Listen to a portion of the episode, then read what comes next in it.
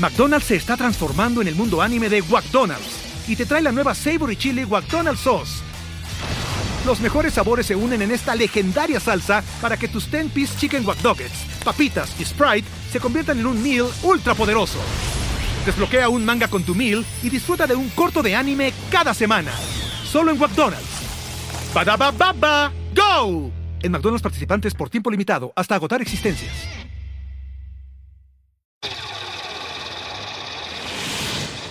Mandarax. Explicaciones científicas para tu vida diaria. Con Leonora Milán y Alejandra Ortiz Medrano. Puentes. Hola, muy buenas algo y bienvenidos a este Mandarax especial porque es el primer Mandarax que se realiza completamente a distancia. Estamos innovando. Una vez Estamos más. Una vez más. Estamos partiendo aguas. Usando el Skype. Que además, según la página de Skype, no se dice Skype, se dice Skype. Pues sí, yo no sé quién empezó a decirle Skype. A partir de eso, yo empecé también a decir cosas como YouTube. YouTube, amo YouTube. Pues muy bien, yo me llamo Leonora Milán y estoy en el México DF. Yo me llamo Alejandra Ortiz y estoy en Valle de Bravo. Sabemos que probablemente si están oyendo el Mandarax 33 es que ya nos conozcan, pero es tan raro hacer esto a distancia que considero que era importante presentarnos. Sí. Y además, para un programa tan especial como el que tenemos, que surgió desde, desde tiempo atrás, cuando estábamos en la preparación del episodio número, no me acuerdo, llamado el Mandar Darks, El que especial de decidimos. Ajá, que decidimos que era un tema tan espectacular este, que necesitábamos hacer un Mandarax completo. Únicamente, de hecho, dejamos este tema de lado en el especial de Halloween porque, porque es muy especial este, que es zombies. Los zombies son unos seres muy maravillosos de la naturaleza. Y de la imaginación. De, de- de ambas, porque la realidad es que los zombies son reales, Alejandra. ¿Es verdad? Es verdad. Hablaremos de eso. Para, sor- para sorpresa de todos nosotros, los zombies son reales. Pero- Y para ponerlos, para ponerlos en contexto, vamos a empezar hablando de los zombies humanos, que son los que todo el mundo conoce, ¿no? Del imaginario colectivo gringo, buena onda, películas de George Romero. Buena onda, entre comillas, ¿no? ¿Qué quieres decir con buena onda? O sea, ya sabes, porque están padres los zombies. Ok. El punto con los zombies es que desde hace mucho, mucho tiempo se cree que el concepto de que un ser humano que en algún momento estuvo vivo, pero después dejó de estar vivo y es como un muerto viviente y fue reanimado y por alguna razón se vuelve lento o súper rápido y muy torpe o súper ágil, pero tienen como única característica que los une el tener una sangre, un, un- un amor por la sangre humana y la carne humana y los cerebros humanos que se agrupa dentro de la categoría de zombie. Yo creo que hay una cosa que es más importante que tener ese gusto por matar gente y comérsela, que es que pierden la voluntad. O sea, un zombie, ajá, y entonces cuando no tú le dices a alguien, parece zombie es porque está superido. O sea, justo tienes como la mirada perdida y no das razón de ti. El asunto de la gente que no tenía voluntad definida por voluntad de alguien más, además, porque los zombies no se hacen, se crean, viene desde Haití. Al parecer el mito del zombie se originó desde hace muchos, muchos años. Los primeros estudios se hicieron seriamente en el 82 por un tipo que parece ser muy brillante llamado Wade Davis, que estudió a un hombre llamado Clarivius Narcis, que se supone que había sido regresado a la vida por un hechicero, un brujo. Yo aquí quiero solamente poner como, como detalle, Haití debe ser un lugar muy darks.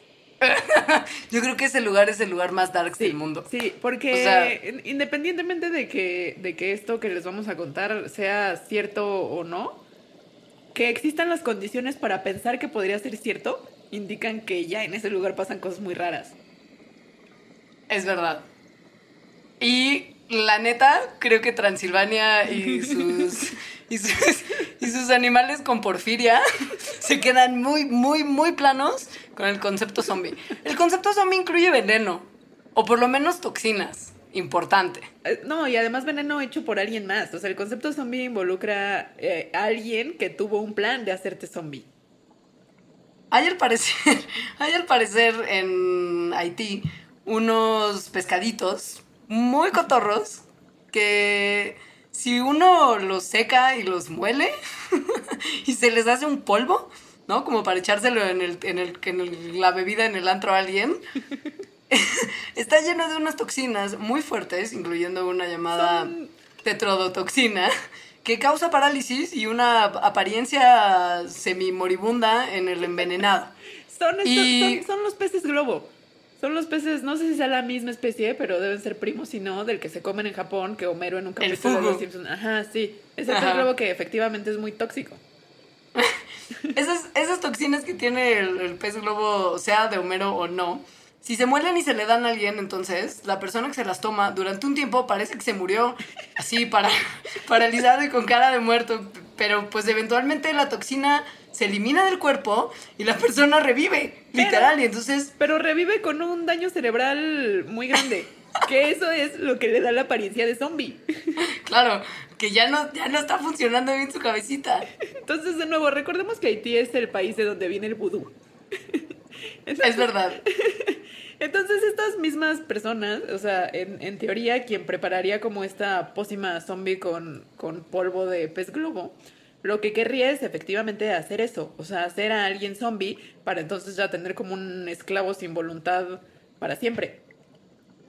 El hombre que escribió el libro en el que eh, se analizaban las ventajas zombificadoras del pez globo fue el responsable de la película de horror La serpiente y el arcoíris, que tal vez si ustedes son darks como Alejandra habrán visto, pero si son vi, maricas sí. como yo, no. Es buena. Ajá, ¿ves? ¿Es buena? Sí, sí, es. Pues bueno, escribí- escribió unos libros en los que no solamente detallaba los poderes neurotóxicos del pez globo, sino también de una planta a la que regresaremos más adelante, llamada Datura stramonium, o pepinillo zombie o pepinillo del diablo. Higuerilla del diablo o toloache, como se le conoce en Toloache, ya, ya hablaremos, Es que, ya hablaremos. En realidad la pócima zombie de Haití tenía muchos ingredientes, entre los cuales estaba el toloache y el, Sí. pez- el polvo de pez globo. Pero, pero bueno, entonces eh, otro de los factores que creo que aportan a que en Haití pudiera haber surgido e- esta idea de los zombies es que hay mucha... ¿Cómo se dice eso? Cuando vas y sacas a un muerto de su tumba. Exhumación. Hay mucha exhumación ilegal. No, creo- no hay exhumación legal. No sí hay, claro que hay. Bueno, bueno, claro, cuando alguien como Bones, Sí, ya sabes, como la antropóloga forense, decide que necesita los restos humanos para hacer algún tipo de estudio. Ajá. No, es Ajá. que hay mucha exhumación legal. Al parecer es muy fácil porque además en Haití se, se estila enterrar a los muertos pues medio superficialmente.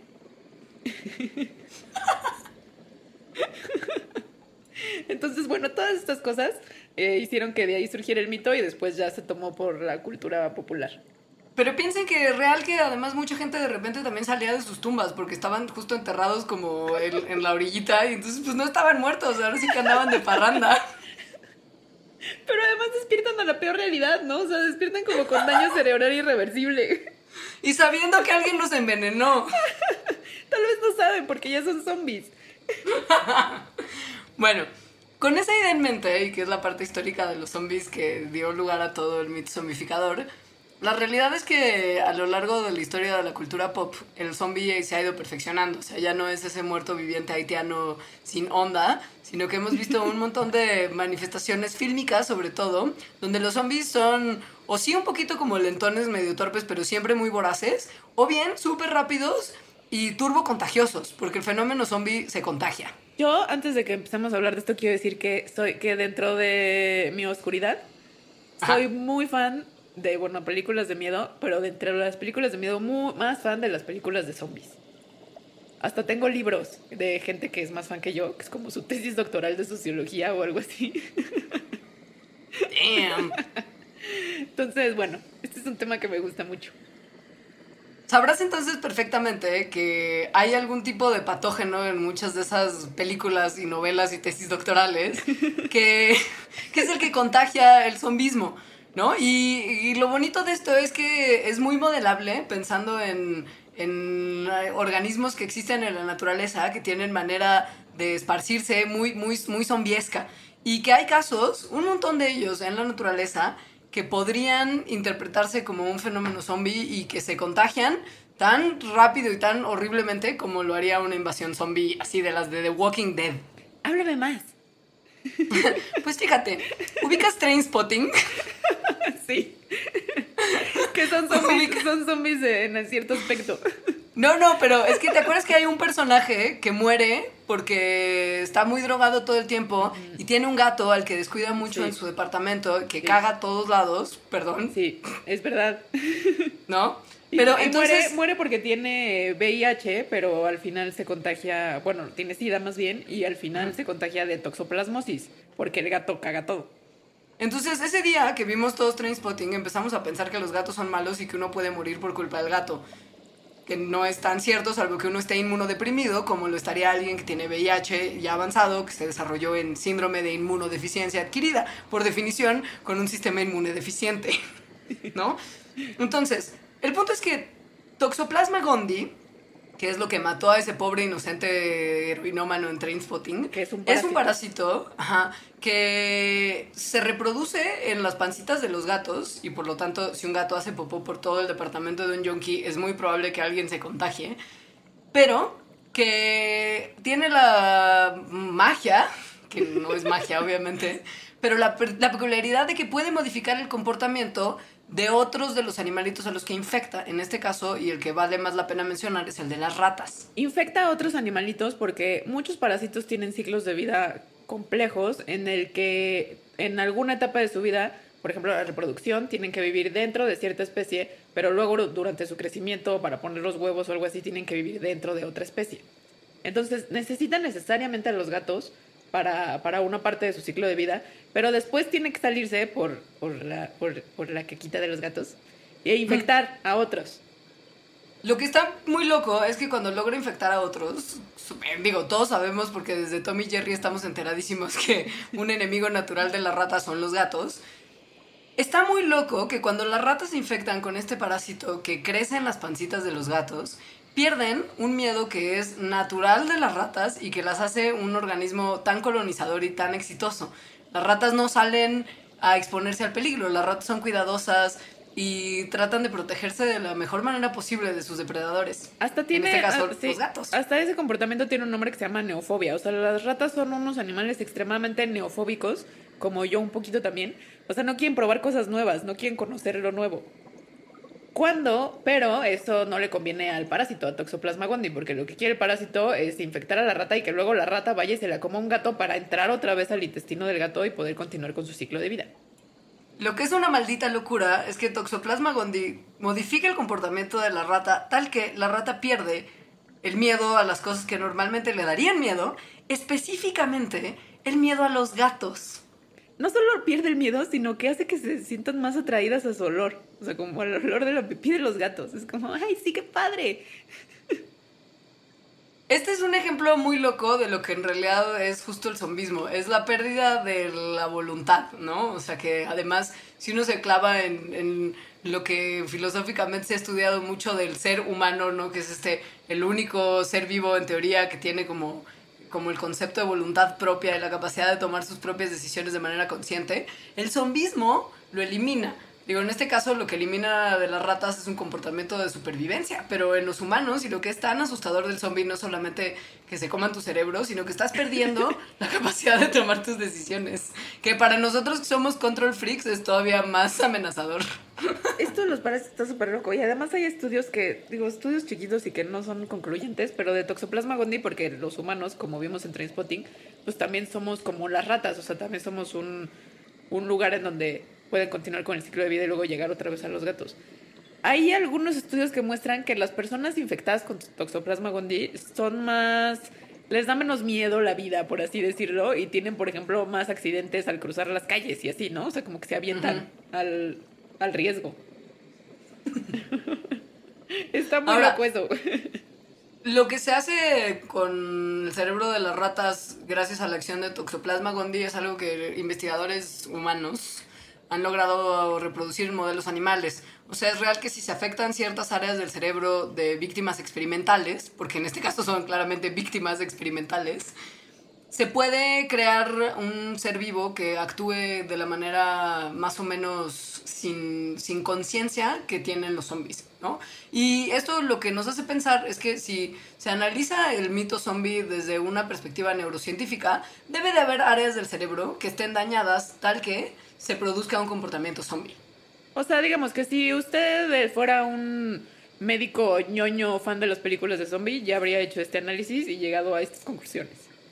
Afortunadamente para nosotros ya hay unos ñoños que hicieron un análisis súper detallado del síndrome zombie y hasta le pusieron un nombre, le pusieron el déficit de conciencia, no, el desorden de déficit de conciencia e hipoactividad. Esto es una serie de lesiones cerebrales que generan las distintas cosas que genera el fenómeno, bueno, el, la enfermedad zombie, digamos.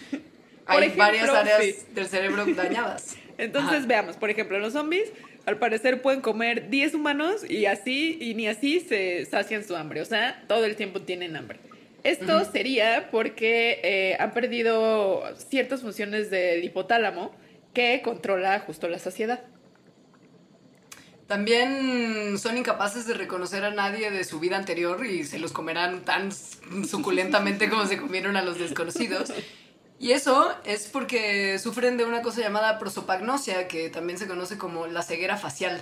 Y como también el daño al hipocampo produce amnesia retrógrada, eh, cada día parece el mismo y no hay manera de recordar lo que estaba atrás. No hay memoria a largo plazo. Luego, el caminadito zombie que es burla en muchas películas, que es como cómo me va a corretear ese zombie. Los que caminan, ¿no? Lento y como cojeando y así. Se debería a una ataxia espinocerebelar. Esto es un desorden del movimiento que se debe a una atrofia en el cerebelo o daño en el cerebelo y hace que la gente camine raro, que también tenga problemas de balance como los zombies y que hable medio mal. Pero si usted cree que hay muchos zombies que no caminan lento y de manera torpe y qué demonios podría explicarlo, estos locos decidieron que los zombies rápidos deben de haber pasado menos tiempo muertos que los zombies lentos y por lo mismo la cantidad de daño cerebral que sufren por la falta de oxígeno que llega al cerebro es mucho menor y por lo tanto pierden menos la capacidad de moverse de una manera normal y por eso son rápidos. Esto estaría mm, en contra del video tan famoso de Michael Jackson.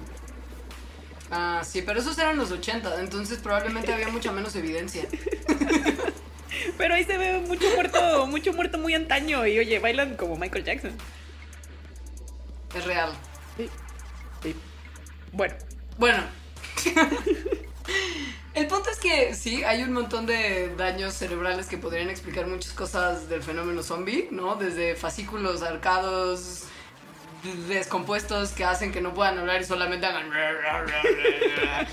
así que sean impulsivos y tengan como disrupciones en sus sentimientos también por, por la ruptura del circuito neural que conecta la amígdala, el hipocampo y el sistema límbico y que también impide que se creen memorias emocionales. O sea, están muy malitos de sus sentimientos al final. Muy. Todo está roto en los cerebros de los zombies. Pobrecitos. La realidad es que si bien estos tipos ñoños se salieron de su camino para explicarle a la gente qué demonios podría justificar en la manera de comer, caminar, pensar, gruñir y simplemente existir de los zombies, hay ciertas cosas que cuando nosotros consumimos pueden generar un daño cerebral que cree alguna de estas, pues, cosas feas, algunos de estos síntomas.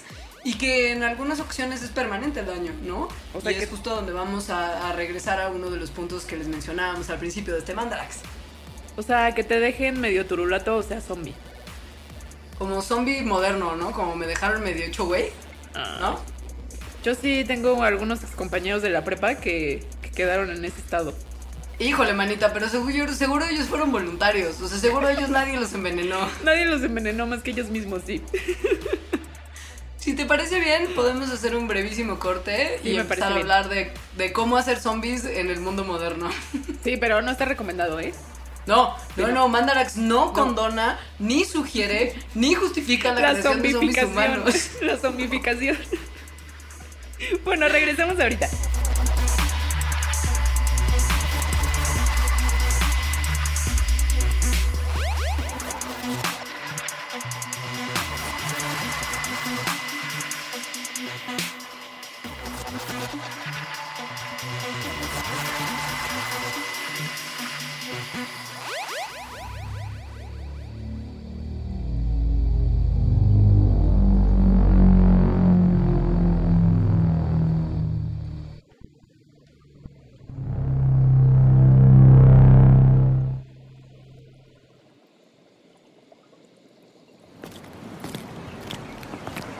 Lo que más me apasiona en la vida es ver Son películas, pero escribir O sea, un guiones. buen si no hay videojuego te puede palabras, hacer sentirlo más en feliz. Me gusta lo mucho acabas. viajar. Lo que más me me apasiona poder en la vida es la lectura y no conocer cuando eh, no nuevos estilos de vida. Cuando estás en la bici y estás en puedes montaña, conocer. nada está Me definido, la todo de es las personas nuevo casi casi y realmente no importa a qué te dedicas, todo es, tiene que ser espontáneo. Nos gustan muchas cosas. Puentes está conformado por un grupo de aventureros y exploradores educados en diferentes disciplinas. Pertenecemos a distintas generaciones. En muchos casos, la mayoría, casi todos nosotros, nos hemos topado con ese tipo de persona que te dice, lo que haces es un disparate, tu idea no tiene futuro, eres un raro, mejor vete, no lo intentes, es muy difícil, nunca va a suceder. Nos han llamado nerds. Nos han llamado freaks, geeks y muchos otros anglicismos que no son tan amigables. Nosotros preferimos dialogar con el mundo de otra forma. Hacer cosas. Decir e inventar cosas. Transformar la configuración de la realidad a partir de pequeños actos de imaginación tan simples y tan poderosos como una conversación acerca de las cosas que nos gustan de este mundo. Utilizamos las herramientas que se encuentran a nuestro alcance para compartir nuestro asombro y nuestra curiosidad. A partir de las muchas ideas que nos resultan atractivas, la vida nos parece mejor, más interesante, más valiosa. Nos gustan muchas cosas, pero no nos gustan las etiquetas, pues creemos que son inútiles cuando se trata de individuos que comparten la experiencia única de estar vivos.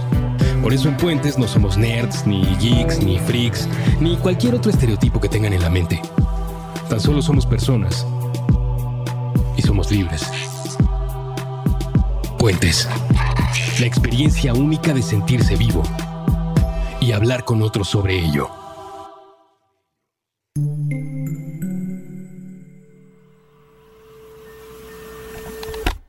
El mejor escaparate, El mejor escaparate de la cultura urbana es la calle. El cerebro. Con Jorge Zabarripa. Todos los lunes nuevo episodio a la una de la tarde. Puentes.me.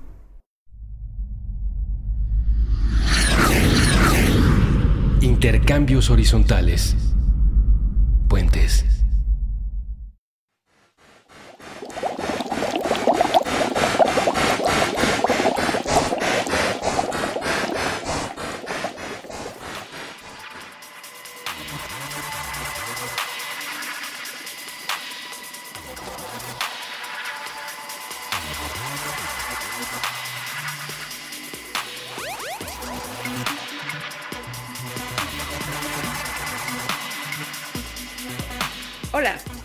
Con este Mandarax especial de zombies. En México hay mucho zombie, Alejandra, mucho zombie. Es que así como Haití, hay muchas cosas en nuestro México mágico muy darks. A mí me parece que esta en particular es super darks, porque es una cosa que yo había desde hace muchos años escuchado que existía, pero no tenía idea de lo que realmente era, ¿no? O sea, como que de repente en algún momento te topas o que lees o que escuchas o alguien te dice o lo que sea, que hay una poción de amor que hace que la gente se enamore de ti como enloquecidamente y además que no, que no pueda dejar de amarte, ¿no? Como una Ajá. poción mágica de verdad del amor. Además, eh, justo este tema de los zombies no lo, no lo elegimos aleatoriamente. O sea, estamos cercanos a fechas del 14 de febrero y lo elegimos más o menos pensando en eso. O sea, no vamos a hablar del amor en, ¿no? en el 14 de febrero, hablamos de eso la semana pasada. Vamos a hablar de algo similar que es volverte zombie. El amor zombie, güey. El amor zombie que está horrible, horrible, horrible porque la gente que es mala, güey, porque eso es de gente mala. Porque la, gente, porque la gente tiene esa idea del amor, además. Es como, quiero, quiero como los, los chamanes de Haití, quiero volver a alguien mi esclavo. A alguien que Está- amo. Ay, está horrible eso. Eso está peor que el amor patriarcal del que tanto te quejabas la semana No, anterior. es, es parte de lo mismo, es parte del mismo problema, hermana. No puede ser. No, porque además el toloache es muy femenino, según yo. O sea, lo que yo había oído es que las morras enga- engañaban a los hombres con toloache. Bueno, que claro que también es un concepto patriarcalísimo del uso de una droga para intoxicar, ¿no? Que es como una especie de date rape de señoras a señores mexicanos, que está del terror. Pero ¿Puedo- bueno, Puedo explicar rápidamente, así, en 30 segundos, por qué creo que es patriarcal. Es porque viene de la idea de que una mujer no se puede quedar sola. Ok, ya, continuemos. Güey, Te tardaste menos de 30 segundos, te amo. Bueno, la poción del amor en cuestión se llama Toloache. Y quiero solamente acotar que en la bitácora de este programa les puse yo, seleccionado con mis manitos, un video muy como pro violación, según yo, de una canción de Panteón Rococó que sacaron, creo que desde el demo, que se llama Toloache pa' mi negra. Y lo que está pidiendo es que alguien le consiga Toloache para su negra, que quiere decir que la quiere drogar, probablemente para abusar amorosamente de ella. Amorosamente. Oh, qué horror. Amorosamente. Eh, entonces, bueno, para que oigan la rola y bailen Sky y se alarmen cuando sepan qué demonios es el Toloache.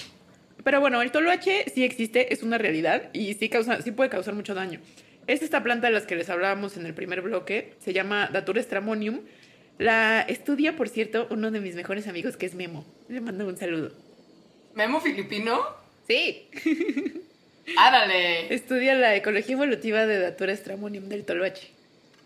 Y no tiene novia, by the way.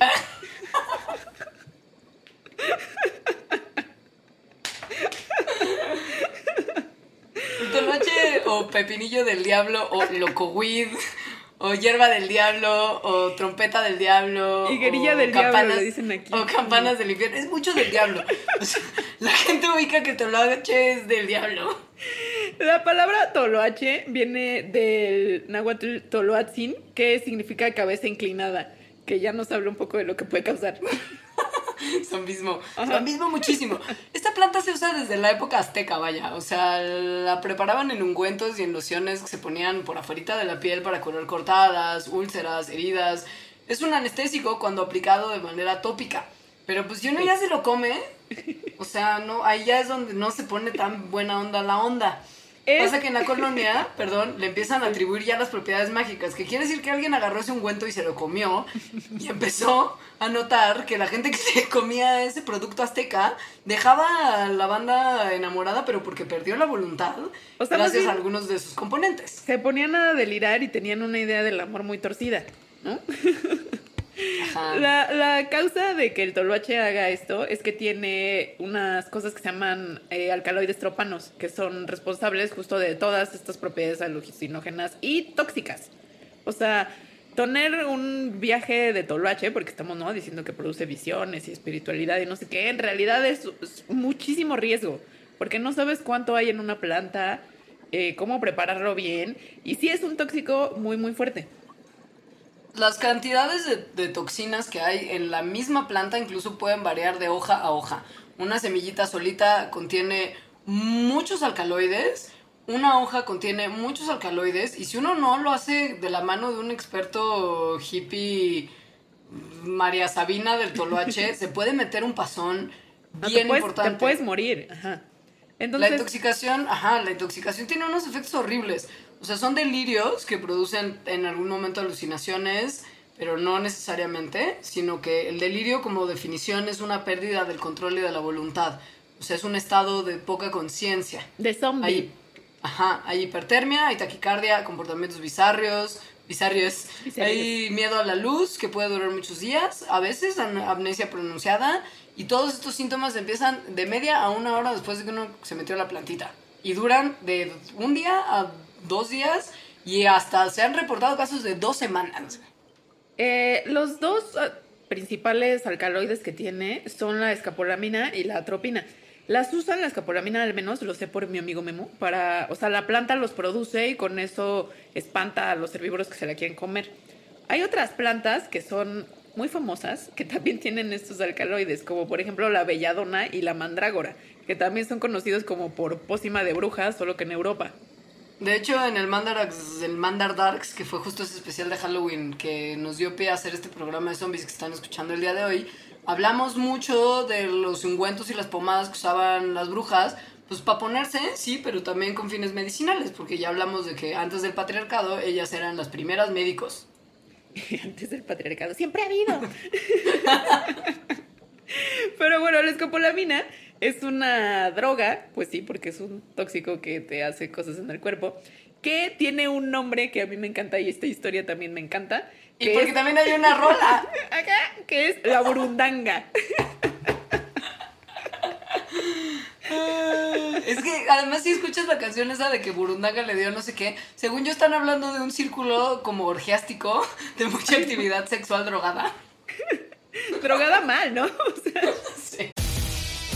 McDonald's se está transformando en el mundo anime de McDonald's y te trae la nueva Savory Chili McDonald's Sauce. Los mejores sabores se unen en esta legendaria salsa para que tus 10-piece chicken wack Nuggets, papitas y Sprite se conviertan en un meal ultra poderoso. Desbloquea un manga con tu meal y disfruta de un corto de anime cada semana. Solo en McDonald's. ba baba go! En McDonald's participantes por tiempo limitado hasta agotar existencias. Bueno, sí, pues la burundanga es la escopolamina, o sea, esta, esta planta, este compuesto, esta maldad que también es muy del imaginario mexicano, es uno de los alcaloides, probablemente el más tóxico y más malévolo, del toloache. Y al parecer hay lugares de Latinoamérica donde hay, como nosotros teníamos el escándalo de las agujas que se ponían en los asientos del cine con SIDA, ¿te acuerdas de los 90? sí. Al parecer en lugares como Chile hubo de repente mucho escándalo. El escándalo de la burundanga. Ah, que la burundanga, que había gente que estaba pasando como parches de burundanga O con- en la solo mano. la mano. Ajá. y que con eso drogaban a las personas para abusar de ellas. Yo llegué a leer noticias de esto, según yo no nada más era en Chile, fue en varios países de Sudamérica. O sea, sí era como un escándalo tal cual. Entonces, lo que sucedía es que es que llegaban y en un como yo lo había escuchado más bien es que una señorita, siempre eran como bandas de señoritas. Entonces llegaban como un bar o algo así, y es como, ay, ¿no? Coqueteo, y es como, eh, lo tocaban tantito al, al, hombre en cuestión que iba a ser abusado. Eh, y le pasaban con el tacto la burundanga. Entonces, la burundanga o la escapolamina es tan. Bueno, más bien en el imaginario es tan fuerte que así, aunque te pasen como una mínima cantidad de polvito, ya, en minutos anula tu voluntad y entonces los obligaban a hacer algo que en general era como ir y sacar el dinero de todas sus cuentas de banco. O sea, brujas. Sí, brujas, brujas malditas. Ajá. Bueno, afortunadamente para los pobres caballeros de los cuales las mujeres abusan y les quieren robar todo su dinero y sus propiedades, la burundanga no funciona en todo su alucino potencial de manera tópica. Tiene que ser ingerida. Entonces sí, tal vez les hubieran podido echar unos polvitos de sus tragos y ahí sí drogarlos chido, ¿no? Pero así como estaban diciendo que se contagiaba, no se contagiaba. Es que además sí se te puede meter mucha burundanga por la piel, pero justo se tarda mucho, ¿no? En entrar a la piel y luego en metabolizarse. O sea, digamos que no te va a poner inmediatamente ni tanto como si te la comes. Ojo que la escopolamina se ha usado a lo largo de la historia para quitar dolores del parto, para aliviar asma y pulmón- problemas pulmonares, pero pues justo el tema de la dosis, que es lo mismo del, de- del parche y demás, ¿no? Y de la, de la cuestión cutánea, tiene que ser muy cuidadosita, porque una sobredosis puede causar también delirios, por supuesto, como el datura completo, y parálisis, estupor y eventualmente pues matar a la banda. Sí. Y también Y- aquí yo quiero también decir, había también, es que en mi prepa al parecer había gente muy dañada. Eh, entonces circulaba el rumor, que además creo que sí es un rumor, o sea, la gente sí lo hace, que el floripondio, esa planta que crece como por lugares, lotes baldíos o parques y así, es un pariente de Datura stramonium, es de hecho otra especie de Datura. Y no sé qué alcaloides tenga, o si tal vez sean los mismos, pero si no deben ser muy parecidos, pero también es como un viaje con, con floripondio. Es súper peligroso, o sea, es igual de peligroso que el toloache. Sí, literal, yo tengo conocidos que tienen conocidos, ¿sabes? O sea, son mis conocidos de segundo nivel, no es gente mítica y legendaria, que se tomaron un par de litros de té de floripondio cuando esa no era claramente la dosis recomendada y estuvieron muchito tiempo en el hospital. Entonces, no sean tontos, porque además creo que el viaje ni siquiera está chido, pues ya se los describimos. Te haces O sea, ni siquiera, no, no, por, no por estar ahí en la calle quiere decir que está bueno metérselo, ¿no? Y menos como con una dosis así establecida. O sea, sí es muy mala idea. Pues, aléjense, aléjense de este tipo de drogas. Y sospechen de todo aquel que se les acerque y les ofrezca algún tipo de poción de amor o se les, les acerque una florecita que parece una campana vol- volteada. Toda esa gente quiere abusar de usted. Pero al parecer es una, es una estrategia natural, ¿sabes? Al parecer en la naturaleza hay mucho organismo que quiere abusar de otros organismos y los convierten en zombies para esos fines. Como el ejemplo que usamos de toxoplasma eh, al principio de este programa, como para ejemplificar que sí hay casos verdaderos de zombismo en la naturaleza. Hay muchísimos. Sí, y la siguiente parte de este Mandarax, que empieza ahora antes de ir al corte, yo creo, porque todavía andamos un poquito como Sí. con tiempito, vamos a contarles de algunos casos muy del terror y muy padrísimos también a la vez, de interacciones en la naturaleza que producen zombies para beneficio del zombificador. Todas, todas estas son más o menos como la que dijimos de Toxoplasma sea, todos son parásitos que lo que quieren es seguirse reproduciendo y para eso necesitan que una especie haga cosas que en general no haría, ¿no? O sea, como exponerse al riesgo o conducirse a su propia muerte. Así es como funcionan los parásitos zombificadores en la naturaleza. Porque uno pensaría que es una mala estrategia llevar al extremo a un ser vivo, ¿no? Como de dices, bueno, si este parásito necesita a este ser vivo para sobrevivir, ¿por qué querría matarlo zombificadamente? Pues bueno, porque el ciclo de vida de estos parásitos a veces, y en más de una ocasión, desafortunadamente requiere de la muerte del huésped para poder permitir la dispersión del parásito y el recontagio. Porque lo único que quieren los zombificadores es recontagiar y crear más zombies. Sí. Entonces, por ejemplo, en los grillos y en los saltamontes tienen un parásito que es como un, es un gusanito que, bueno, es como un, es un tipo de gusanos que son muy delgaditos, como un cabello. Y viven cuando son jovenzuelos adentro de los artrópodos, o sea, adentro de grillos y de eh, saltamontes. Pero después, cuando ya no son unos jovenzuelos, o sea, ya en su etapa adulta, viven vida libre, o sea, ya no viven adentro de nadie, en ríos, lagos y otros cuerpos de agua. Entonces necesitan estos cuerpos de agua justo para reproducirse cuando ya son adultos, pero necesitan estar adentro de los grillos cuando todavía son jóvenes, como para vivir ahí. Entonces, o sea, esto, esto representa pues un reto, por así decirlo, para estos gusanillos, que es como cómo le hacen para pasar de estar viviendo adentro de un grillo a vivir en un medio acuoso, siendo que los grillos pues no nadan, ¿no? Y no, No les gusta el agua. Entonces, estos, estos parásitos, estos gusanos parásitos zombificadores, lo que hacen es que, pues, zombifican a los grillos. Entonces, empiezan a controlar su comportamiento. Y a un grillo que nunca se le ocurriría ir a echarse un clavado porque se va a morir a un río, empiezan a hacer eso. O sea, se suicidan tal cual. Este caso, si usted cree que es gore, es de los menos gore que vamos Sí, a no, es de los menos goles. Porque esta muerte está pues, leve, ¿no? Así, o sea, va y se echa el agua y muere. Y Les ya. voy a platicar de uno que está bien asqueroso. Ahí les va. Las polillas, en particular las polillas gitanas, como las mariposas, tienen muchos estadios de desarrollo. El primero es un huevito que se pone en la parte de abajo de una hojita de una planta, muy normal, muy tradicional en la naturaleza, ¿no? En el caso de las mariposas. Las polillas gitanas van a poner sus huevos en, en ramas de los árboles, no en las hojas. En las ramas, pero en ramas que les provean de algún tipo de, de, de- de guarecimiento de los elementos, ¿no? Que los, que los proteja. Los ponen en grupitos, las larvas nacen en la primavera y una vez que las larva- larvas nacen, atraviesan un montón de nuevos estadios, como por ejemplo el perder su capa externa mientras van creciendo, que es el, el estadio que nosotros conocemos como oruga. ¿no? Las orugas son una etapa larval de un Una mariposa. bicho que después vuela. El problema es cuando estas orugas se contagian de un virus que se llama el baculovirus. Esto, esto se va a empezar a poner muy gore. Las larvas de las polillas que están infectadas con el baculovirus se convierten en zombies que tienen una misión de escalar y escalar y escalar hasta llegar a la parte más alta de los árboles. Esto Pero- claramente no, no es el comportamiento normal de una oruga.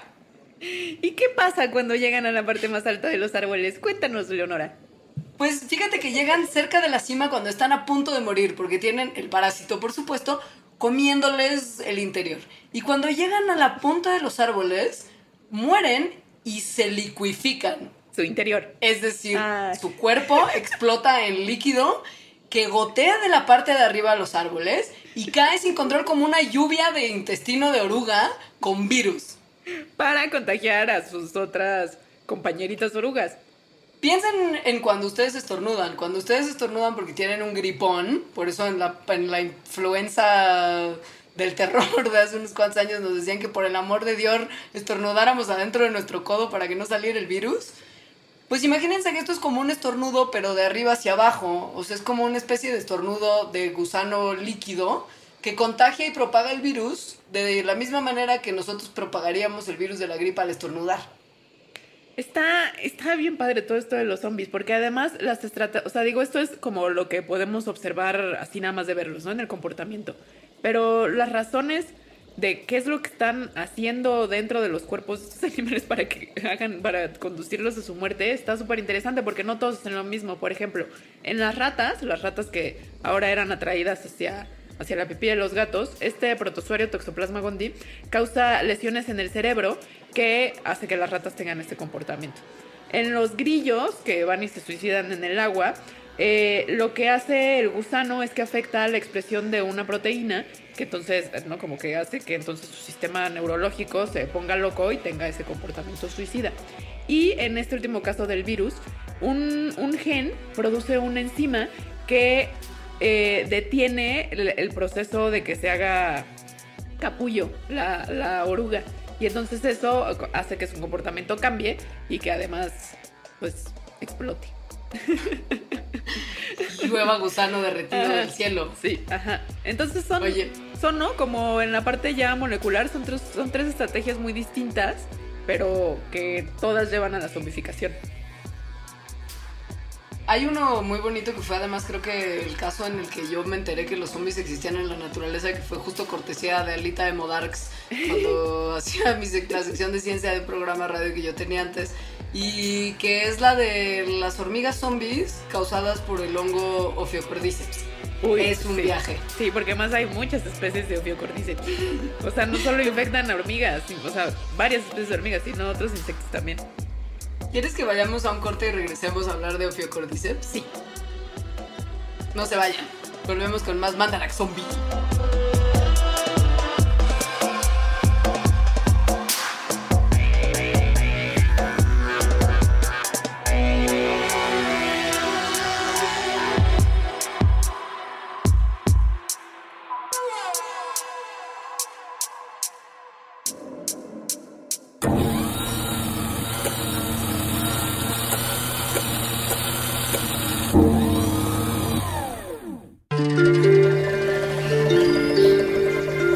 Carnaval de Baidora 2016.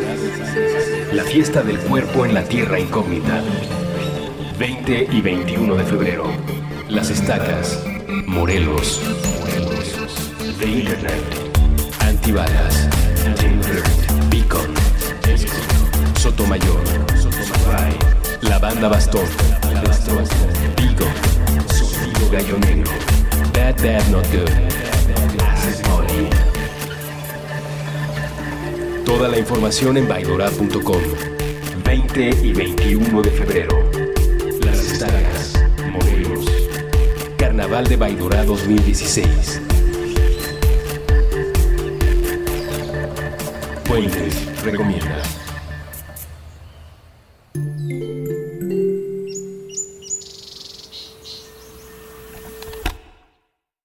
Subtexto. El arte de leer entre líneas con Magali Urquieta. Nuevo episodio todos los miércoles a la una de la tarde. Puentes.me.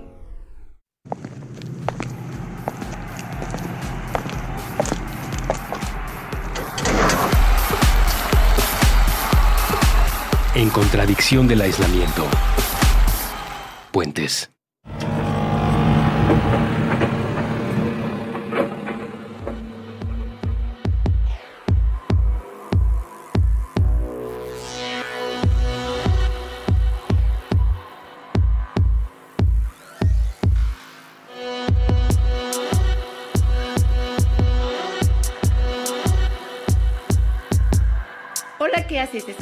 O qué hace?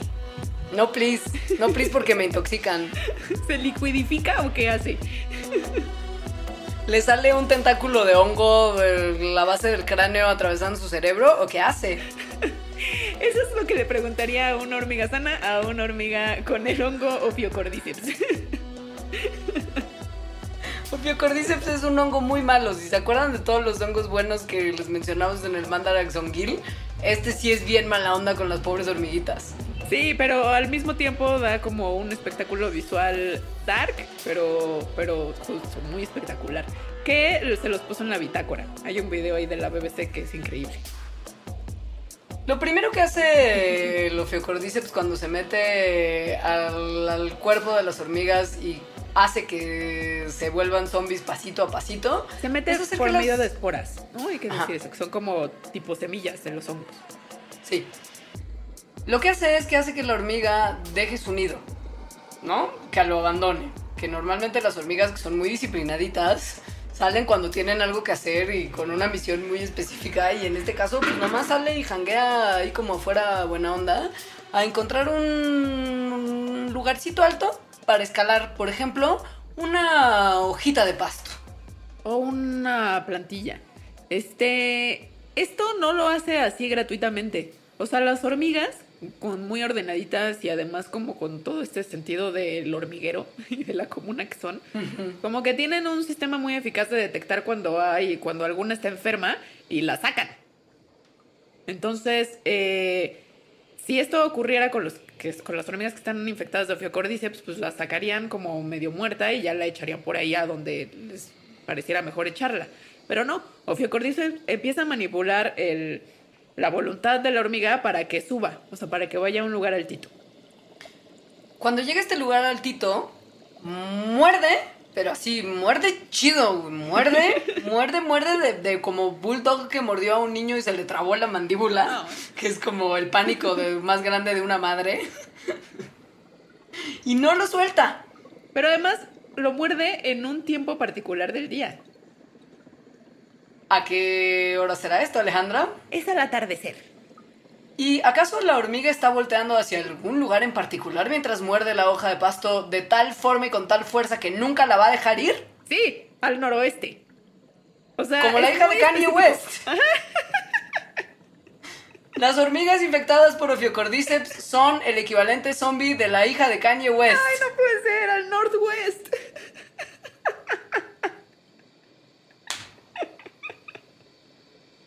Entonces, bueno, no se sabe por qué siempre están apuntando al northwest. No sabemos si tiene algo que ver con Kanye. Los científicos que lo investigan tampoco lo saben. Pero siempre lo hacen hacia esa dirección. Y también siempre lo hacen a esa misma hora del día. Lo que es un bajón es que la hormiga que mordió la hojita de pasto orientada hacia la hija de Kanye West no suelta la hoja y muere. Eventualmente muere mordiendo la hoja o el lugar alto del que se prensó su mandíbula. O sea, el hongo traba la mandíbula de tal forma que la hormiga ya, además de que perdió toda voluntad, no puede destrabarla y está ahí y muere. Y cuando muere, esta es la parte como bien malviajosa. Porque entonces el hongo empieza a crecer su lo que se llama el cuerpo fructífero, que es como de los champiñones lo que nos comemos, que es como la parte que produce esporas. Entonces empieza a crecer y es cuando, como en el video que pueden ver en la bitácora, les empiezan a salir a las hormigas una especie de tentáculos, este, pero duros, muchos, grandes, muy grandes además, eh, y así mueren en realidad. O sea, como, como empaladas por algo que les crece desde su interior. Y cuando el hongo ya está fuera libre, que además es lo que necesita para reproducirse y echar sus esporas, las deja ir y las esporas encuentran su camino hacia nuevas hormigas para conquistar malvadamente y convertirlas en zombies hijas de Kanye West. Y por eso se van hacia, o sea, hasta arriba, porque igual que como con la oruga que se liquifica, si están en un lugar más alto, pues las esporas llegan, se dispersan mejor. Lo que es una locura es que los hongos del género Ophiocordyceps, que son varios, no infectan a cualquier hormiga que se encuentre. Hay ciertos Ophiocordyceps que infectan a ciertas hormigas. Tienen sus consentidas. O sea, son específicos. Un- Una especie de Ophiocordyceps eh, infecta a una especie de hormiga y otra a otra especie de hormiga. Ojalá la evolución nos pudiera explicar el fenómeno de la infección de Ophiocordyceps. Ojalá que en este programa hubiera una bióloga evolutiva que pudiera explicarnos qué demonios pasa ahí. Oh, pero qué buena suerte. Fíjate que Resulta que yo estudié eso. Válgame Dios, por favor, Alejandra, explícanos qué pasa. Lo que sucede es que tras años de coevolución, millones de años estamos hablando además, de esa especie de hongo con esa especie de hormiga, entonces el hongo ha desarrollado como mecanismos muy específicos que la hormiga seguramente en algún momento contrarrestó y eso sirvió como una presión para que el hongo entonces evolucionara algo más potente que la hormiga ya no puede contrarrestar. Es como una eh, según yo, le pusieron carrera armamentista a este proceso coevolutivo porque los científicos que estaban estudiando eso vivían en la Guerra Fría, porque sí, término de los 50. Entonces, eso es lo que ha sucedido. Lo que es padrísimo es que esto complica mucho el estudio de la relación entre Ophiocordyceps y las hormigas. O sea, no es nada más como este lobo se va a comer a cualquier presa que se encuentre y es muy fácil estudiar sus hábitos. Esto complica toda la situación, pero lo convierte, por supuesto, en un objeto de estudio fascinante. Claro, un modelo coevolutivo eh, ejemplar. Y además con estrategias súper inteligentes y distintas también dependiendo del Ophiocordyceps al que nos referimos. Hay uno en particular que es Ophiocordyceps camponoti rufipedis, que la onda es que ataca a una hormiga carpintera que se llama Camponotus rufipes, que hace la misma cosa esta de hacer que la hormiga escale, se pegue y se prense a la parte de abajo de una hoja y muera ahí liberando las esporas del hongo. Pero además, lo que es una cosa muy tremenda es que la zona en donde están los cadaveritos de hormigas que están infectadas por el hongo tienen una cosa muy loca que es que, se, que están como rodeadas de una especie de andamio, como de ramitas y de hojas y etcétera, que construyen estas hormigas para buscar comida. Y es ahí a donde, como en la puerta de la colmena, van a morir esas hormigas en particular, como en los, en los mismos templos que construyeron ellas para su alimentación. Está, sí está, sí está de muy película de terror, ¿eh? O Porque sea, además, las otras hormigas-. Es que las otras hormigas usan esos andamios que construyeron para tratar de conseguir alimento, que quiere decir que van a ir a rozar los cadáveres de sus amigas hormigas muertas y contagiarse de, de las esporas del hongo. O sea, es una estrategia súper eficiente del hongo, el hacer que esas hormigas vayan y mueran ahí en particular. Es como que les ponen un corredor de infección por donde todas las demás van a pasar. Está increíble. Está bien loco, Johnny. Los zombies están bien locos. Sí. Pero bueno, hay de este tipo de cosas, hay muchísimos ejemplos en la naturaleza. O sea, como de muchos parásitos que infectan a alguna especie y les cambian el comportamiento de formas muy gores, ¿no? Como Phiocordyceps. Pero no solo eh, ocurre en animales, sino también No. en otras especies. Lo cual está bien padre de pensar, porque como definimos al zombie, es que controlaban su voluntad, ¿no? Entonces, ¿qué podría tener voluntad o comportamiento que no fuera un animal?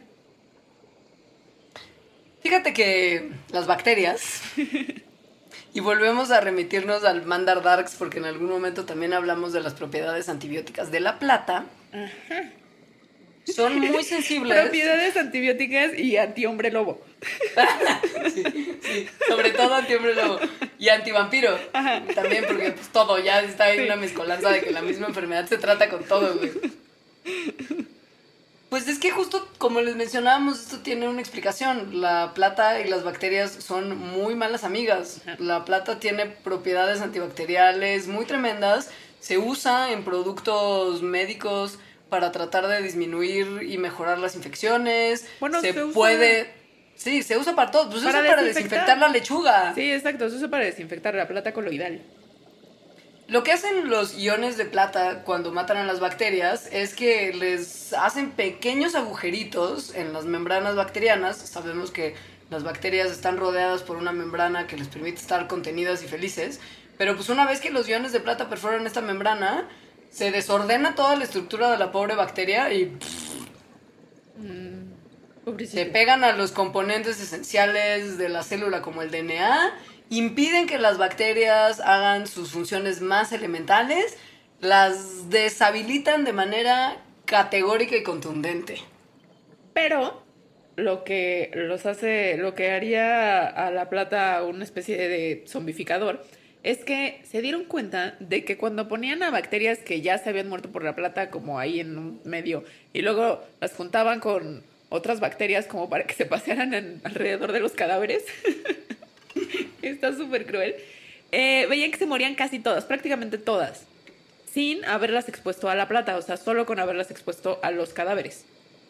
Entonces, Lo que está muy increíble es la bacteria muerta funcionando como un asesino.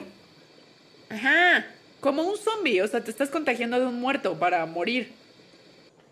Eh, esto sucede porque al parecer hay nanopartículas de la plata que se forman en los, en los cadáveres. Entonces, las bacterias muertas funcionan como una especie de esponja y empiezan a absorber la plata mientras mueren. Entonces, después, toda esta plata que está como absorbida en la bacteria esponja se empieza a disolver en el ambiente. Entonces, eh, cuando llegan las bacterias que están vivas y que nunca habían estado en contacto con la plata, pues se mueren también. Lo que no nos viene bien a nosotros tanto como por el asunto médico es que si bien el método esponja y bacteria esponjosa llena de plata va a matar a otras bacterias a su alrededor, es que la concentración de la plata que hay disponible va disminuyendo conforme las bacterias van muriendo. Es decir, si uno inyecta un mililitro de plata y las bacterias lo absorben, la siguiente generación de bacterias que vaya a enfrentarse con la plata que soltaron las bacterias muertas no va a ser de un mililitro, va a ser mucho menor. Esto es porque las bacterias están asimilando la plata y no la vuelven a echar toda como, como entera, o sea, no es como, como entró, salió, sino que sí se, sí se absorbe una parte y sí se, se pierde una parte de la plata y por lo tanto este método no es permanente, digamos, o sea, no, no es un método que sigue dando, sino que habría que echar más plata para que el efecto asesino siguiera ocurriendo. O sea, zombie bacteria. O sea, sí, pero no todavía como para dejar de usar otros antibióticos y solo usar plata. Ah, no. Hay que encontrar la manera de hacer que estos iones no pierdan su concentración y sigan teniendo el mismo poder bactericida que tenían en un inicio. Como la bala de plata de los hombres lobo. Ajá, ajá. Otro ejemplo que me gusta mucho de una cosa que no es animal, pero que sí puede ser zombie, son las plantas.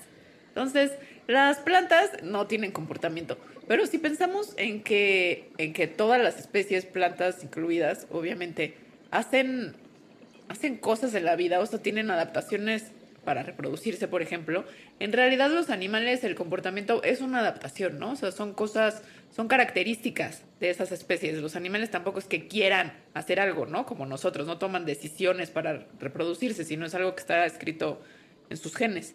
Las plantas, pues igual. Entonces, en ese sentido, las plantas están viviendo y sacando flores, por ejemplo, para, como un medio para su reproducción. Si llegara algo que secuestrara ese medio para su reproducción y entonces la planta ya nada más estuviera viviendo para ese algo en vez de para tener hijitos, pues se podría considerar un zombie. Lo que es muy traidor de esta historia tan conmovedora, no conmovedora que está contando Alita, es que los responsables de convertir a las plantas en zombies son también los responsables de hacer que estas plantas con flores sobrevivan y tengan descendencia y todos seamos felices porque plantas y polen y cosas bonitas de la naturaleza y la vida, que son los insectos polinizadores. Los insectos, como ya vimos, muchas veces están acarreando cosas muy feas y muy malas Como bacterias. como bacterias en sus patitas. Entonces cuando llegan a las flores de las plantas a comerse sus néctares y a atravesar por los estambres y pegarse y llenarse de polen para llevarlo a otra plantita, como su mamá y su papá le dijeron a usted que los niños nacían, también pasan ahí los bichos malos, bacterias malévolas, que eventualmente las convertirán en zombies. Estas bacterias se llaman fitoplasmas y destruyen el ciclo de vida de las plantas. Esto en palabras del doctor Gunther Tyson de la Universidad Friedrich Schiller. Y no sé si pronuncié bien el, el apellido, pero una amiga que habla muy bien alemán me dijo que es esa letra tan rara como ese antiguo del alemán que es un mal viaje, que nunca sé cómo pronunciar. Pero bueno, los fitoplasmas lo que hacen es que hacen que la planta, en vez de producir flores, las flores se conviertan en unas como palos horribles que de hecho se les llama escobas de bruja. Entonces, Mira, si la planta eh, ya no produce flores, pues está estéril, tal cual. Pero sigue viviendo. Entonces solo vive para cultivo, o sea, para beneficio de los fitoplasmas. porque los fitoplasmas se comen a la planta. ¿Es acaso eso lo que me estás diciendo? ¿La están usando como una especie de Walmart personal? Eh, pues no, porque no es que se la coman, de hecho la mantienen viva y lo que hace es que atrae a otros insectos que llegan, ¿no? A la planta, entonces como que chupan un néctar que sale de sus escobas de bruja y se llevan a las bacterias a otras plantas. Lo que es una locura es que estas bacterias lo que hacen es manipular a sus huéspedes con una sola proteína, que interactúa con una proteína que tiene la planta y que hace que se manden moléculas que están destinadas para destruir el centro de como desecho de las células. O sea, lo que hace que puedan deshacerse de lo que ya no necesitan y seguir viviendo todo bien. Y justo las células a las que van estas moléculas destructoras del centro de reciclaje de las plantas son las que están en el proceso de hacer las flores. O sea, esta es una cosa absolutamente específica de interacción de dos proteínas que deshace todo el funcionamiento de estas plantas. Y esa misma proteína también incrementa que, que los insectos se sientan más atraídos por esas plantas que, que, están, que están zombificadas. Entonces se ha visto que los insectos ponen más huevos en plantas zombificadas que en plantas que no están zombificadas. Entonces es, es la bacteria, es el parásito perfecto. ¡Tan, tan, tan! Y no es el único caso de bacteria, bueno, de microorganismo que zombifica plantas. También hay algunos hongos que lo hacen. Por ejemplo, el hongo del óxido que se llama Puccinia monoica esteriliza sus. ándale, ándale. Esteriliza a sus huéspedes, a las plantas que los hospedan. Y claro, porque son hospederos, no huéspedes. Lo he estado diciendo mal todo el programa. ¿Por qué no me dices antes? No lo habías dicho. Damn, según no, yo sí. No. Bueno, no importa. El punto es que esteriliza a sus hospederos y transforma sus hojas en una especie de pseudoflores que son de color amarillo muy, muy brillante y que están retacadas de células de hongos y que por el color y por los sexys que se ven todas amarillitas y como pachoncitas, atraen a polinizadores, insectos en este caso, que se llevan las células de hongos y que las van a diseminar a pobres nuevos hospederos que no estaban infectados antes. Pero, Pero- pues aquí la verdad es que no se sabe cómo reprograman al hospedero, entonces no es tan padre como la historia de las bacterias, pero sí es muy tremendo. Pero además está también súper malévolo porque no, o sea, llega el insecto y no cumple su función de polinizador. O sea, no poliniza nada y tampoco come nada, ¿no? Tampoco come polen ni néctar ni nada. O sea, el único, el único que fuerte. gana, ajá, el único que gana es el hongo maldito. Pero pues por eso es un parásito, esa es la definición biológica del parásito. Un maldito, un hongo maldito. Pues un ser vivo que, se- que abusa del ser que está infectando y que no le da ningún beneficio y solamente tiene beneficios propios. Una cosa absolutamente egoísta de la naturaleza. Así es. Esos son los parásitos. Y así son los zombies reales. Mm, yo diría que más bien en los zombies reales, quienes, o sea, están siendo abusados justamente, o sea, por Sí. ese virus o ese hongo o lo que sea que, que está dispersándose. Porque además yo, en mis múltiples reflexiones sobre los zombies, eh, he pensado que, a ver, si hay, o sea, ¿no? Están los zombies y entonces van y infectan a otras personas, ¿no? Entonces, en algún momento, si no se controla esa epidemia, pues todos los seres humanos van a acabar siendo zombies. ¿Y qué van a comer? ¿Gatitos? O sea, se van a morir todos. Porque no son inteligentes. Alejandra, creo que esa reflexión es un digno cierre de Mandarax y un testimonio que no permite controversia de exactamente cuán ñoña eres. Bueno, fue un gusto hablar de zombies. Este, pueden dejarnos comentarios ahí en, en- si lo están escuchando desde Puentes o en nuestro Facebook, que es facebook.com diagonal mandarax lo explica todo. En el Twitter, que es arroba mandarax. En mi Twitter, que es arroba alitaemo, alita-emo. Y en el Twitter de Leonora, que dilo tú misma. Arroba Leos. Y con eso terminamos este Mandarax Zombie. Ha sido un placer para nosotras hablar a distancia. Ojalá el experimento haya sido satisfactorio para ustedes, tanto como lo fue para nosotras.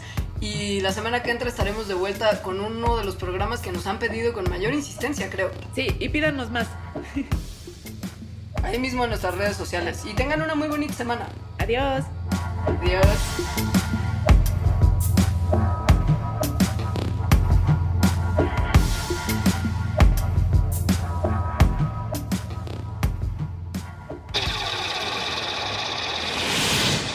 Mandarax.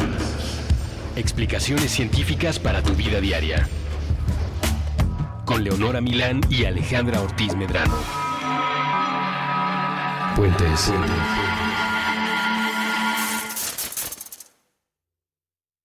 With the Lucky Land slots, you can get lucky just about anywhere. This is your captain speaking. Uh, we've got clear runway and the weather's fine, but we're just going to circle up here a while and uh, get lucky. No, no, nothing like that. It's just these cash prizes add up quick. So I suggest you sit back, keep your tray table upright, and start getting lucky.